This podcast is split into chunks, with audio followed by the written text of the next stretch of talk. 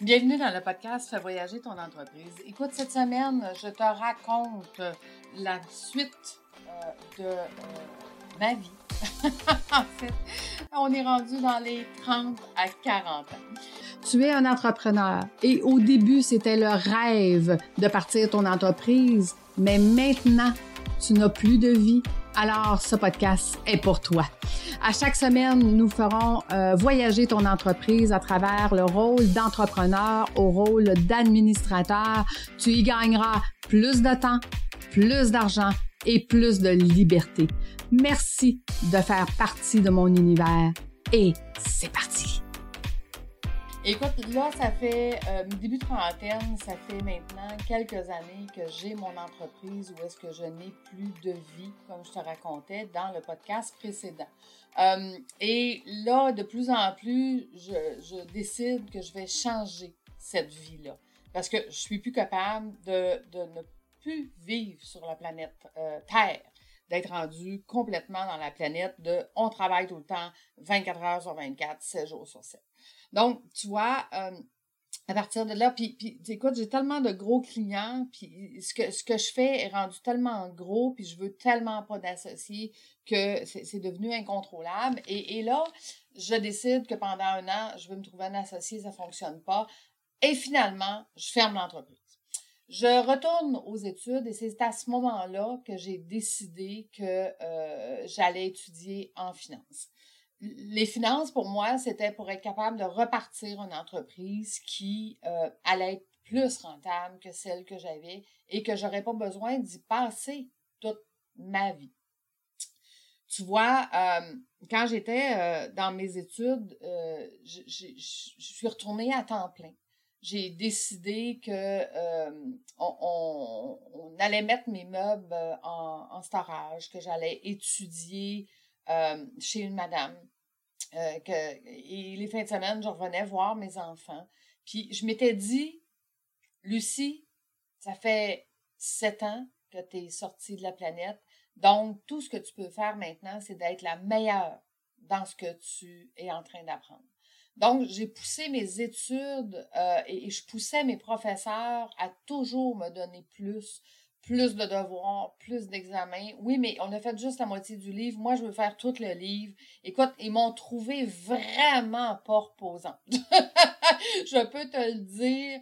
Euh, et, deux de mes professeurs qui, qui, étaient euh, dans, dans mes cours au cégep, c'était des, anciens professeurs qui, avaient passé par euh, être conseiller financier et qu'il y en avait une qui était avocate, puis ils ont décidé de retourner être avocate et d'être enseignante aussi. Donc, ils avaient passé par le chemin dans lequel je, m'en allais sans le savoir. Puis, euh, ils comprenaient que je voulais tout apprendre, que je voulais tout savoir, puis que, que, que j'étais le genre de fille qui allait faire 200 de plus que que toutes les autres faisaient. C'était pas grave si les autres le faisaient pas. Moi, je voulais être la meilleure dans mon métier. Donc, quand je rencontrais quelqu'un, je voulais être sûre et certain que cette personne-là ne puisse pas euh, me poser une question que je ne pouvais pas répondre. C'est vraiment ça, mon objectif. Donc, euh, tu vois, euh, on, on, est je suis dans ma début trentaine et euh, ça fait déjà euh, plusieurs années que je suis avec euh, mon conjoint. Et, et, là, j'apprends qu'il m'a trompé. Je, je, moi et mon conjoint, on n'était pas très compatibles. on s'estimait tout le temps le ton montait tout le temps. Les enfants ont grandi dans une ambiance qui était vraiment pas le mais j'étais mariée. Pour moi, la valeur du mariage, la valeur de euh, ça va être ça le reste de ma vie, euh, était importante. Et il a tout cassé. Il a tout cassé. Euh, il a eu le culot de me dire que c'était pour moi parce qu'il m'a trompé avec un couple pour qu'on puisse euh, éventuellement faire des échanges de couple, mais je n'étais pas d'accord avec ça. Et je ne voulais pas ça. Pour moi, la valeur d'être fidèle à mon couple était beaucoup plus importante. Et là, ça l'a remis tout en question. elle a remis ma vie au complet en question. Et c'est là que j'ai décidé que euh, j'allais travailler en finance. Euh, la, personne euh, que j'ai rencontrée, qui est devenue mon directeur de division à l'époque, m'a conté une belle menterie en disant Écoute, si tu travailles fort, tu vas faire 100 000 par année. Dès en partant. La menterie, c'était dès en partant. Euh, parce que je savais que j'étais une fille qui était capable de travailler fort puis qui allait tout faire pour réussir. Et j'avais choisi cette entreprise-là à cause de ces mots-là. Mais c'est pas ça qui est arrivé. C'est pas ça qui est arrivé. Premièrement, bon, euh, mon conjoint, quand il a su que je voulais me séparer, euh, il l'a mal pris. On est resté dans la même maison pendant deux ans jusqu'à temps que l'hypothèque ouvre parce que je voulais qu'il se fasse à l'idée que c'était complètement terminé. Il a fini avec la femme du couple avec qui euh, il, m'avait trompé. Cette femme-là a aussi divorcé de son conjoint. Euh, et, aujourd'hui, ils sont encore ensemble. Puis je leur souhaite plein de bonheur. Ils ont réussi à se trouver dans un moment où est-ce que moi et le père de mes enfants, on n'était plus en ligne. On n'était plus sur la même longueur d'onde. Et aujourd'hui, euh, je l'en remercie. Parce que sinon, j'aurais passé ma vie avec un homme qui était pas compatible, mais que pour moi, on était mariés. Fait on, c'était même pas une question de changer ça. Euh, donc, je me retrouve euh, à commencer en finance et, là, je fais 10, 15, 20 rendez-vous par semaine. Mais, fameux syndrome d'imposteur, euh, je suis persuadée que je suis pas bon. Je suis persuadée que ce que j'offre à mes clients, c'est peut-être pas le meilleur. Donc, je vais pas chercher la commande. Tout le monde me répond Ah oui, Lucie, ça a l'air super ce que tu me proposes. Et là, la gaffe, c'est que je leur disais Pensez-y. Je vous rappelle dans deux semaines. Deux semaines après, ils avaient oublié pourquoi ils voulaient faire affaire avec moi. Ils avaient oublié le beau plan que je leur avais présenté. Et finalement, tout ce que j'ai fait durant la première année, c'est de faire une multitude de rendez-vous. À l'époque, je voulais donc faire affaire avec un comptable. Je voulais qu'un comptable me réfère des clients. J'ai dû rencontrer au-dessus de 200 comptables. Ils m'ont tous dit la même chose. Lucie, oui, bien beau ce que tu offres. Pas de problème, je vais te référer. Ça n'est jamais arrivé. Donc, les comptables ne me réfèrent pas, je suis pas capable d'avoir de clients corpo, euh, je commence à, servir monsieur, madame, tout le monde, je prends tout ce qui bouge, euh, bon client ou mauvais client, je me pose pas de questions, je dois manger, je dois vivre, je suis tout seul, euh, je travaille autonome, j'ai pas de salaire fixe, j'ai deux enfants, euh, j'ai pas de pension. Donc, j'ai organisé ma vie en conséquence de pouvoir gagner ma vie et, et, et, et de que travailler.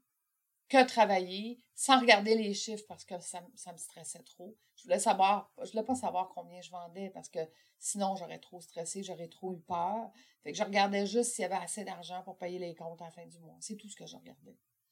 Et la première année, euh, constat, c'est un flop. la première année, euh, je suis en dette vers l'entreprise que, que j'ai rentrée. Et, et, là, je dois faire quelque chose.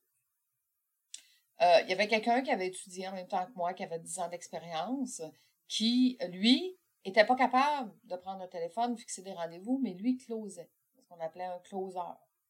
On a travaillé six mois ensemble. Au bout de six mois, je me suis rendu compte que finalement, le petit peu de travail que lui avait à faire, il ne le faisait pas. Et tout ce qu'on offrait aux clients qu'on rencontrait, c'était déjà ce que moi, j'avais euh, mis en place. Les stratégies, euh, les façons de faire, les étapes, c'était tout ce que j'avais déjà travaillé fort depuis un an à mettre en place. La seule chose que j'ai changé, c'est à partir du moment que je leur présentais le plan, je leur demandais Et est-ce qu'on y va de l'avant?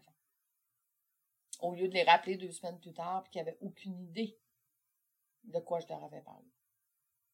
Et ça a fait toute la différence. Six mois plus tard, j'ai donc on est rendu à la fin de la deuxième année. Euh, j'ai battu tous les records. J'ai commencé à gagner les prix. Euh, j'ai commencé à me qualifier pour les, prix de reconnaissance pour celle qui, qui, est rendue à l'étape de, de, grandir puis d'être dans les meilleurs. Et à partir de là, j'ai toujours été dans les meilleurs. J'ai toujours grandi mon entreprise avec le cœur de donner aux gens ce que moi, je voulais donc avoir en tant qu'entrepreneur et que je n'avais pas eu. D'être le coach financier euh, que eux euh, n'avaient pas et d'accompagner ces gens-là d'étape en étape. J'ai toujours travaillé à, à, faire de la prospection. J'ai toujours fait de la prospection pendant les 18 ans que j'ai été en finance. Mais de plus en plus, j'avais aussi des références qui faisaient que euh, mon agenda était plein 12 mois par année. 12 mois par année, je faisais 15 rendez-vous par semaine, en plus des rendez-vous déjà euh, planifiés pour faire des formations, euh, pour aller chercher mes unités de formation obligatoires, pour faire les suivis clients, pour faire... Ça a été des années où est-ce que j'ai vraiment, vraiment fait que travailler que perdre ma vie. Donc, ça a été des années extrêmement difficiles. À l'époque, mon directeur, euh, qui avait tellement de membres dans son équipe, euh, avait rien à faire d'aider une nouvelle. Une nouvelle qui venait de rentrer dans son équipe, qui avait besoin d'aide. Euh, il, se foutait de moi comme qui avait vraiment pas besoin de moi pour faire plus d'argent. Il y a eu un moment donné où est-ce que euh, il, y a, eu un conflit entre lui et le directeur régional, où est-ce que lui disait euh, on devrait se débarrasser de Lucie. Et le directeur régional qui disait non, on devrait la garder parce qu'elle a fait des rendez-vous, puis un jour, elle va comprendre comment closer. Tandis que le partenaire avec qui je m'étais associée, qui lui venait du système bancaire, qui n'était pas capable de faire de rendez-vous, mais qui était capable de closer, vu qu'il n'était pas capable de faire de rendez-vous, il voulait s'en débarrasser. Donc, tu sais, quand tu sais que ton directeur, qui est censé t'aider, au final, euh, veut que tu partes. Tu, tu, vis, euh, tu vis dans une entreprise où est-ce que tu te dis, ben, c'est pas ici, hein, que je vais avoir quelqu'un qui va m'aider puis qui va me pousser puis qui va m'encourager. Fait j'ai passé ces 18 ans-là vraiment seule, seule dans mon bureau. Heureusement que j'aime rire puis que je riais avec mes clients puis que je m'amusais avec eux parce que je serais pas restée. Je serais pas restée dans ce métier-là. Qui, à ce moment-là, je trouvais ça beaucoup trop difficile. Donc, euh, euh, ça, a été, des années où est-ce que, oui, j'ai fait de l'argent. Oui, j'ai eu une belle vie. Euh, où est-ce que je me promenais trois, quatre, cinq fois par année en voyage. On allait au restaurant, moi puis mes enfants. c'est ce qui fait qu'aujourd'hui, mes enfants sont tous les deux dans le domaine. Ma fille qui est pâtissière dans une pâtisserie euh, et qui a son, traiteur, mon fils qui, qui est gérant d'un restaurant puis qui est sommelier, parce qu'on s'est tellement promené dans les restaurants. Puis nous, le restaurant, hein, c'était d'aller, on voulait manger du thaï, on allait dans un vrai restaurant thaï. On voulait manger euh, de l'Indien, on allait dans un vrai restaurant indien.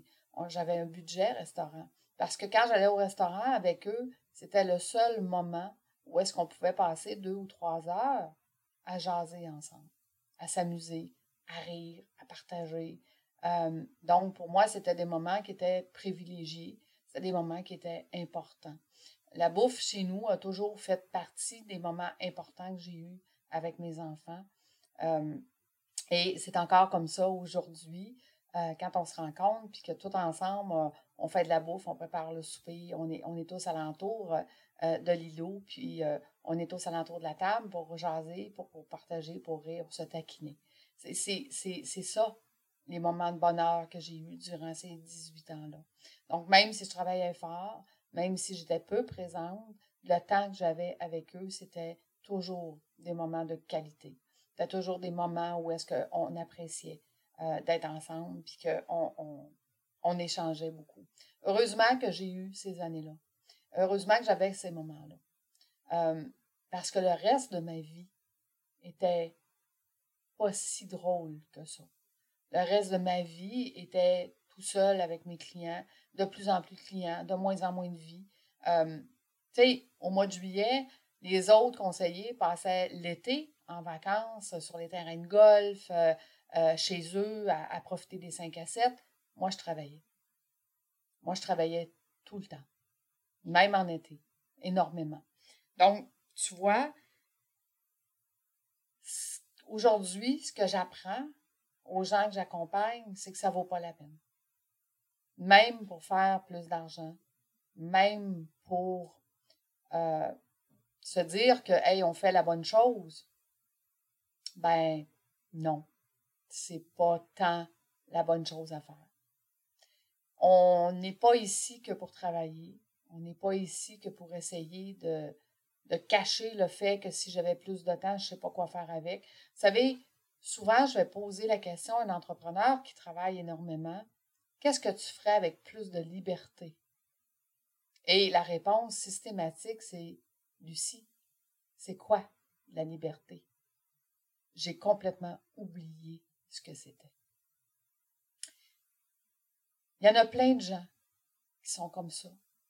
Et je leur apprends maintenant à regagner leur vie, gagner un équilibre, avoir plus de temps et plus de liberté et d'apprendre comment utiliser cette liberté-là pour vivre une vie extraordinaire. Parce que notre rôle ici, c'est de vivre une vie extraordinaire. Donc, dans le prochain podcast, je te raconte mes 40 à 50 ans. Euh, te remercie d'être avec moi. Je te remercie de suivre mon histoire, euh, d'être présent, d'être là, de m'écouter. Parce que grâce à toi, ça me fait tellement du bien de pouvoir enfin casser la coquille de la fille qui est forte, qui, qui est capable d'être la superwoman, qui est capable de travailler 5 jours sur 7, 120 heures semaine, que tout le monde se fie sur Hey, elle là, elle est forte. Ouais. Oui, je suis forte. Mais oui aussi, j'ai mon côté maintenant où est-ce que je suis vulnérable, que je suis capable de dire que je ne veux plus travailler autant que ça et que je veux profiter de la vie, je veux profiter de ma famille, je veux profiter de mes enfants, je veux profiter de mon amoureux, mais surtout, je veux profiter de me récompenser, de, de, de me considérer et de m'aimer.